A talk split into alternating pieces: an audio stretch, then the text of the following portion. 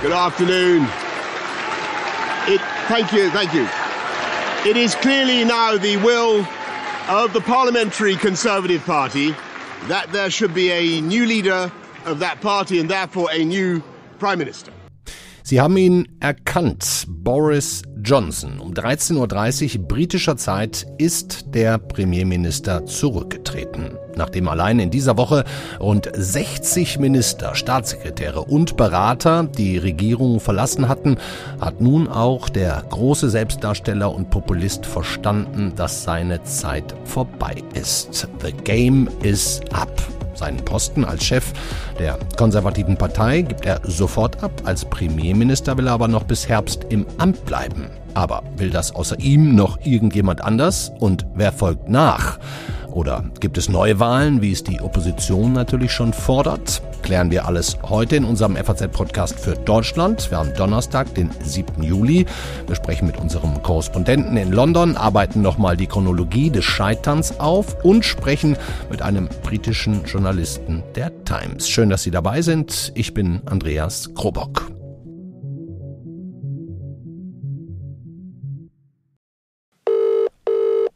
Dieses Freizeichen, hören Sie mal, ist ein bisschen anders als das bei uns. Das war heute Vormittag über Stunden das einzige, was aus Downing Street Number 10 zu hören war. Es ging einfach keiner mehr ans Telefon. Und da war schon klar, ja, heute passiert was. Und als dann die Ansage kam, heute Nachmittag Pressekonferenz samt Rücktritt von Boris Johnson, da war dann klar, die vielen Affären und Lügen haben ihn doch den Job gekostet.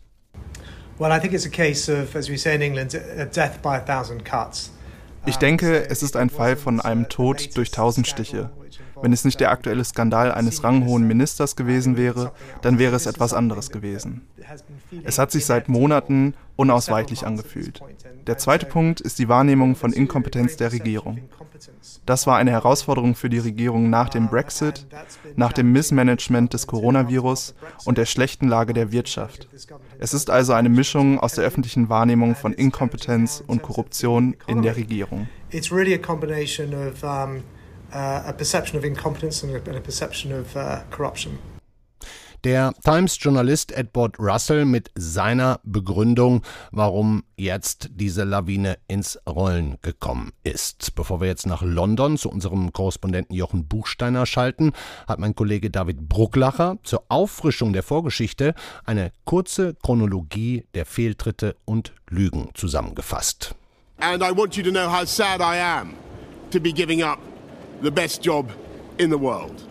Mit dem heutigen Rücktritt des britischen Premierministers Boris Johnson endet eine sich über zwei Jahre erstreckende politische Affäre, deren Anfänge in der Zeit des ersten Corona-Lockdowns im Mai 2020 liegen. Während die Briten ihre Wohnung ohne triftigen Grund nicht verlassen durften, saß Johnson, wie im Dezember 2021 veröffentlichte Bilder belegen, in geselliger Runde mit Weinflaschen und Käseplatten im Garten der Downing Street 10. Trotz einer an die Öffentlichkeit gerichteten Entschuldigung im Dezember 2021 kamen stetig weitere Verstöße gegen die damals geltenden Corona-Schutzmaßnahmen an die Öffentlichkeit. Wöchentliche sogenannte Weintreffen sowie mehrere Zusammenkünfte mit ausgelassenem bis feierlichem öffentlichen Charakter sollen in der Downing Street 10 stattgefunden haben. Später veröffentlichte Bilder belegen auch hier Johnsons Teilnahme. I can confirm that the Met is now investigating im Januar 2022 beginnt auch Scotland Yard in der nun als Partygate bekannt gewordenen Affäre zu ermitteln. Der Verdacht, Johnson habe das Unterhaus belogen, als er angab, keine Kenntnis von Feiern und Weintreffen gehabt zu haben.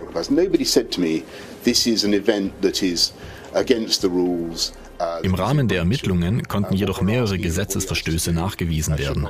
Johnson musste aber lediglich in einem Fall 50 Pfund Strafe bezahlen. Wesentlich teurer kommt ihm jedoch der Vertrauensverlust in der eigenen Partei zu stehen.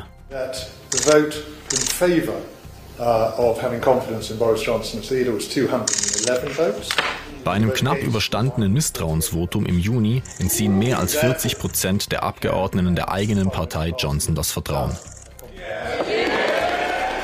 Johnson gibt sich weiterhin kämpferisch und hofft nun, die Partygate-Affäre endlich hinter sich lassen zu können.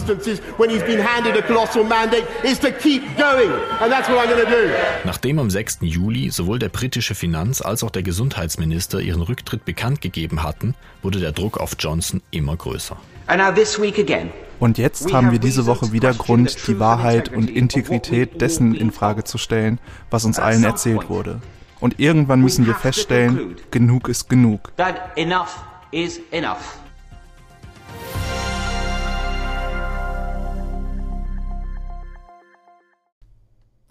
Enough is enough. Zu viele Lügen, zu viele faule Ausreden.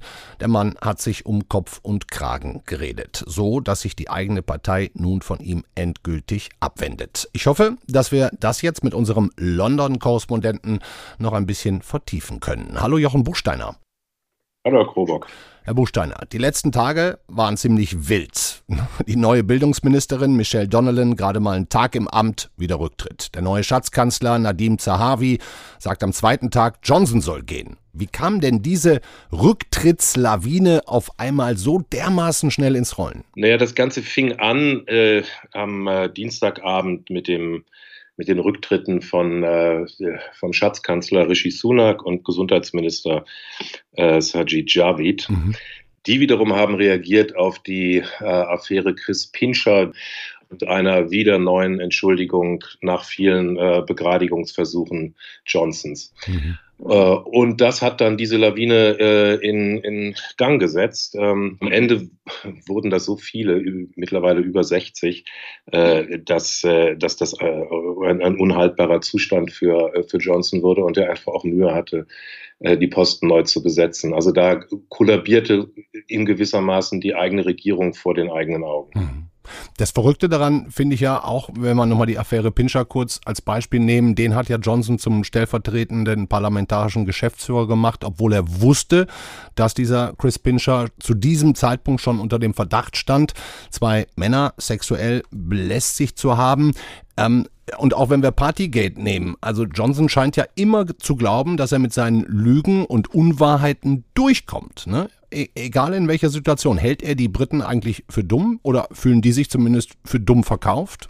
Naja, also ich finde erstmal verdient es festgehalten zu werden, dass die Affären selber, also von, von der Tapetenaffäre über Partygate bis hin zu dieser unseligen Chris Pincher-Geschichte, äh, eigentlich keine schwerwiegenden äh, Anlässe sind. Wir reden ja nicht über Korruption oder über Amtsmissbrauch oder, oder, oder ähnliche Dinge, sondern das sind eigentlich eher minore Anlässe, die dann aber zu äh, politisch bedrohlichen Situationen für Johnson geführt haben, weil er äh, keinen ordentlichen Umgang mit diesen Affären gefunden hat. Und äh, jede Verteidigungslinie, die er äh, versucht hat, war verknüpft mit Irreführungen, äh, mit Unwahrheiten mhm. äh, und, und dergleichen. Und das hat am Ende dazu geführt, dass sich der Eindruck verdichtete, dass an der Spitze der Regierung keine Integrität mehr ist. Und äh, das hat dann auch äh, seine letzten äh, Befürworter auf die andere Seite getrieben. Hm. Wenn man heute Boris Johnsons Rede gehört hat, sechs Minuten lang im Übrigen, dann musste man auch fast den Eindruck haben, er tritt zwar zurück, aber so richtig kapieren will er es immer noch nicht. And in the last few days I've tried to persuade my colleagues that it would be eccentric to change governments when we're delivering so much and when we have such a vast mandate and when we're actually only a handful of points behind in the polls. I regret uh, not to have been successful in those arguments, and of course, it's painful not to be able to see through so many ideas and, and projects myself. But as we've seen uh, at Westminster, uh, the herd instinct is powerful. When the herd moves, it moves. Mhm. Johnson verweist auf seine eigentlich okayen Umfragewerte, sieht sich eigentlich überhaupt nicht am Ende, wird gerne weitermachen, sondern eher als Opfer einer Art Herdenmentalität. Ne? Wenn die Herde sich bewegt, sagt er, bewegt sie sich. Herr Buchsteiner, schließe ich daraus richtig, dass wenn Johnson noch ein paar mehr Freiwillige gefunden hätte, die die Jobs der Zurückgetretenen übernehmen, dann wäre er im Amt geblieben? Ja, also zuerst mal muss man, glaube ich, wirklich festhalten, dass diese äh, Rücktrittserklärung ein, ein Dokument der Selbstgerechtigkeit und der Uneinsichtigkeit ist. Mhm. Ähm, äh, ja, wie Sie schon richtig sagen, er macht äh, die anderen verantwortlich für den Zustand, in dem er ist. Ich meine, man muss sich das mal vorstellen. Der Mann hat vor zweieinhalb Jahren ein wirklich, äh, wie er selber immer sagt, kolossales Mandat eingefahren mit einer enormen äh, Mehrheit für, für seine Partei. Und nur zweieinhalb Jahre später steht er vor seinem politischen Ende. Äh, jeder hätte, glaube ich, erwartet, dass äh, ein, ein Wort der, der Reflexion über äh, fällt und, und äh, er sich und den anderen klar macht, warum kon wie konnte es so weit kommen? Ja, ja. Äh, stattdessen teilt er aus, äh, macht die Herde. Auch keine Entschuldigung, ne? Keine Entschuldigung. Keine Entschuldigung, das sowieso nicht. Ähm, die Herde, damit ist, glaube ich, gemeint, seine seine Parteifreunde, natürlich auch die Journalisten, sogar seine Kabinettskollegen. Also alle irren außer ihm und sehen nicht, dass es, äh, wie, wie, er sagt, eine exzentrische Idee ist, äh, ihn abzulösen. Kann man nur staunen. Bisschen Trumpism, ne? Ja, aber zum Thema Trump muss man auch äh, vielleicht etwas zur Entlastung von, von Johnson vorbringen. Ähm, es gab ja einige, die befürchtet haben, dass er äh, sozusagen Trump-Territorium betritt und seine äh, und sich derart äh, versteift auf seine Position, dass das Land in eine Verfassungskrise gestürzt wird, ähnlich wie das äh, eben in Amerika passiert ist. Mhm. Das hat er ja nicht gemacht. Er hat am Ende einen halbwegs ordentlichen Rücktritt hingelegt, äh, ein bisschen nachgetreten, aber äh, er die demokratische Übergabe an den Nachfolger wird äh, in ordentlicher äh, Fassung, soweit wir das jetzt absehen können, erfolgen. Hm, kann man ja mal drüber sprechen. D denn Johnson will ja gerne noch bis Herbst im Amt bleiben. Dann soll nach seinem Wunsch auf dem Parteitag der Tories eine oder ein neuer Vorsitzender gewählt werden, der dann auch englisches Recht gleichzeitig Premierminister wird. Ähm, angeblich soll Johnson auch schon die Queen um diesen Ablauf gebeten haben. Herr Buchsteiner, gehen Sie davon aus, dass das auch so kommt oder muss er vielleicht doch schon vorher abtreten? Also die Debatte zeichnet sich heute schon ab. Äh, eben hat äh, der frühere Premierminister John Major gesagt, es äh, sei nicht im Interesse des Landes, dass äh, Johnson jetzt noch drei Monate weitermacht bis mhm. zur dann eigentlichen Übergabe. Viele Abgeordnete sehen das ähnlich und ich nehme mal an, dass das äh, in den nächsten Tagen äh, die große Diskussion werden wird. Mhm. muss er nicht doch jetzt schon übergeben an einen äh, Interimsnachfolger. Er hat ja einen Stellvertreter in Dominik Raab, der das auch schon mal gemacht hat, als, als Johnson damals mit Corona äh, auf der Intensivstation lag. Also es gäbe die Möglichkeit, äh, das auch anders zu organisieren. Allerdings muss man sagen, Johnson hat es geschafft, in diesen wilden Morgenstunden ein neues Kabinett zu, zusammenzustellen. Also er hat zumindest auf Kabinettsebene alle Posten äh, besetzen können und dabei sogar Leute ähm, ermuntert, erfolgreich ermuntert, die äh, zu seinen Gegnern bisher zählten. Mhm. Im Moment sieht es so aus, als, äh, als würde, wäre das die, äh, der Übergang, dem wir jetzt in den nächsten Monaten entgegenblicken. Mhm. Also aus der Opposition kommt natürlich sofort ein ganz anderer Wunsch, anderes Prozedere, nämlich Neuwahlen. Ne? Der Labour-Chef Keir Starmer sagt, die ganze konservative Partei sei beschädigt und das Volk soll neu wählen. Wie stehen denn da die Chancen? Gering, nehme ich an. Ja, also das ist sicherlich nicht im Interesse der konservativen Partei, die in äh, Umfragen im Moment hinter der Labour äh, Party rangiert. Und äh, ich würde davon ausgehen, dass äh, jetzt im, äh, im Herbst einen neuen Parteivorsitzenden haben und damit einen neuen Premierminister. Und ob der dann entscheidet, äh, relativ schnell Neuwahlen anzusetzen oder bis 2024 zu warten, das, das werden wir dann sehen. Hm. Also nehmen wir mal an, es wird jetzt nicht neu gewählt, wovon auszugehen ist, dann machen die Tories den oder die neue Premierministerin unter sich aus. Ähm, Gibt es da schon Favoriten? Wenn ich es richtig verstanden habe, sollen ja zwei Leute in den nächsten Wochen bestimmt werden, die sich dann wiederum auf dem Parteitag zur Wahl stellen. Können wir ein bisschen Name-Dropping vielleicht betreiben, wen Sie da in, im Favoritenkreis sehen? Die Leute mit den größten Chancen äh, sind wahrscheinlich Liz Truss, die, die jetzige Außenministerin. Wem auch einiges zugetraut wird, ist äh, für den Verteidigungsminister Ben Wallace, der so eine Art von äh, ja, Onkel für alle sein könnte. Es gibt aber noch eine ganze Reihe äh, weiterer Minister, die sich Hoffnungen machen, vom ja. neuen Schatzkanzler Nadim Zahavi äh, bis zu Rishi Sunak, der bis, also dem Schatzkanzler bis vor kurzem, der, der die letzten zwei Jahre als der Wunderknabe galt und nahezu geborener Nachfolger von Johnson dann allerdings äh, von einer Affäre heimgesucht wurde, die seine Frau betraf. Und seitdem ist er etwas geschwächt. Mhm. Es gibt auch Abgeordnete, einfache Abgeordnete, die sich Hoffnungen machen können, etwa Tom Tugendhat, der, der Vorsitzende des Auswärtigen Ausschusses, äh, ein sehr sprachmächtiger, selbstbewusster Abgeordneter. Mhm.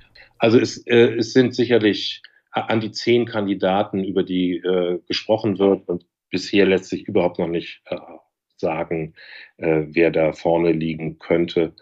Wie Sie richtig gesagt haben, die Fraktion hat dann die Aufgabe, aus dem Kandidatenkreis, also so lange abzustimmen, bis der Kandidatenkreis auf zwei runtergebrochen ist. Mhm. Und diese beiden werden dann zur Urwahl dem Parteivolk vorgelegt. Hm.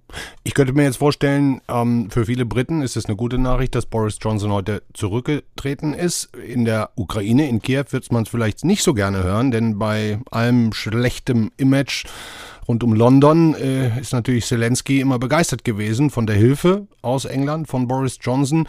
Ähm, da geht es ja auch um internationale Gespräche, um Einigung des Westens. Äh, sehen Sie da jetzt Probleme auf die Briten zukommen? Ja, ich fand auch äh, bemerkenswert, dass, dass, Johnson seine Rücktrittsrede nutzte, um äh, sich äh, an das ukrainische Volk zu wenden und ihm versprochen hat, dass die Unterstützung aus Großbritannien so lange weitergehen wird, wie es nötig sei. Mhm. Äh, das scheint ihm wirklich auch ein Herzensanliegen zu sein. Äh, allerdings ist Johnsons Ukraine-Politik relativ unumstritten äh, in der Regierung, weshalb auch von einem Nachfolger nicht zu erwarten ist, dass es dort große Veränderungen gibt. Hm. Immerhin. Also, Herr Buchsteiner, ich gehe mal davon aus, Sie dürfen heute noch lange arbeiten und in den nächsten Tagen auch. Halten Sie durch. Vielen Dank und äh, viele Grüße nach Frankfurt.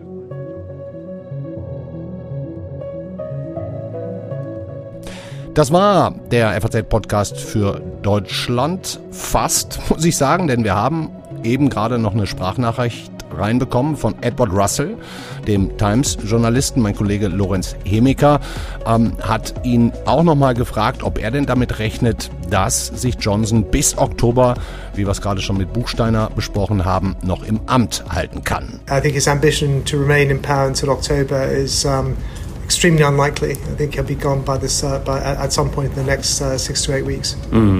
Edward Russell sagt also, er hält es für unwahrscheinlich. Das Thema wird uns die nächsten Wochen sicher ständig begleiten. Das war's für heute von meiner Seite. Morgen ist hier um 17 Uhr die Kollegin Sandra Klüber wieder für Sie da. Ciao.